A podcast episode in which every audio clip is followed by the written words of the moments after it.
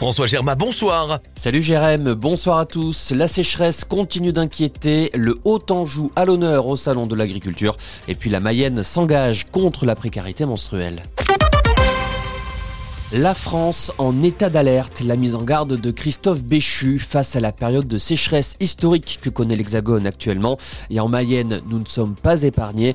Le ministre de la Transition écologique prévient des restrictions d'eau pourraient être prises dès le mois de mars. Il réunit ce soir les préfets pour décider des mesures à mettre en place en urgence.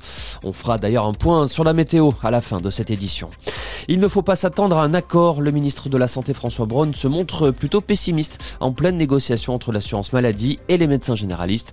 Au cœur des débats, la revalorisation du tarif de la consultation. Le gouvernement et la sécurité sociale proposent 30 euros avec des contreparties, insuffisant pour les syndicats de la profession qui demandent toujours 50 euros par visite. Un bras de fer qui provoque depuis la fin janvier une grève illimitée de la permanence des soins chez les médecins libéraux de la Mayenne.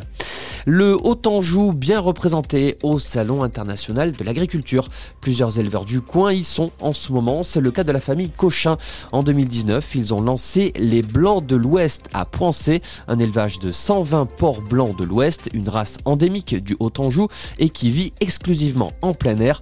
Tout est fait sur place, de la naissance à la transformation.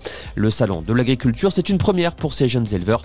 Benoît Joseph Cochin, l'un des associés. Ouais, une vraie reconnaissance. On va aller 10 jours au salon pour un peu défendre notre bout de gras, c'est un peu le cas de le dire, mais euh, pour faire connaître euh, le port blanc de l'Ouest euh, au plus grand nombre. Nous, on présente deux cochettes. Les cochettes, c'est deux cochons femelles.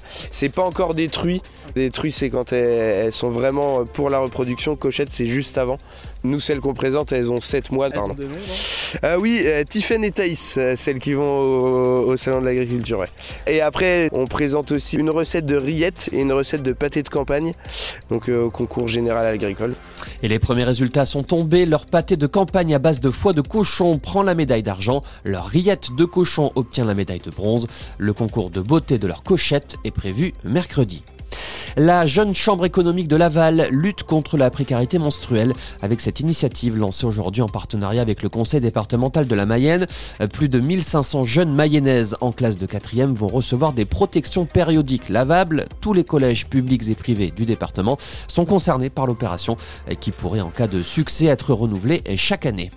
Des travaux à partir d'aujourd'hui à Laval, rue de Nantes. Objectif remplacer des canalisations d'eau datant de l'avant-guerre. Selon la ville, ces canalisations fragiles sont de rompre à tout moment. Elles desservent une grande partie du centre-ville ainsi que l'hôpital. Ce chantier va durer jusqu'au mois d'août. Un stage de football avec la fondation du Real Madrid en Mayenne. Ce sera du 17 au 21 avril avec le football club Craonnet, fusion des clubs de Cran, Saint-Quentin et Pommerieux. 100 filles et garçons auront la chance d'y participer. Et puis la météo demain matin, un grand soleil sur la Mayenne. L'après-midi, un voile nuageux, mais qui ne gâchera pas l'impression de beau temps. Les maximales comptaient 5 degrés à Louvernay et il fera 6 à Laval. Voilà pour l'info. Excellente soirée sur Oxygène avec Jérém.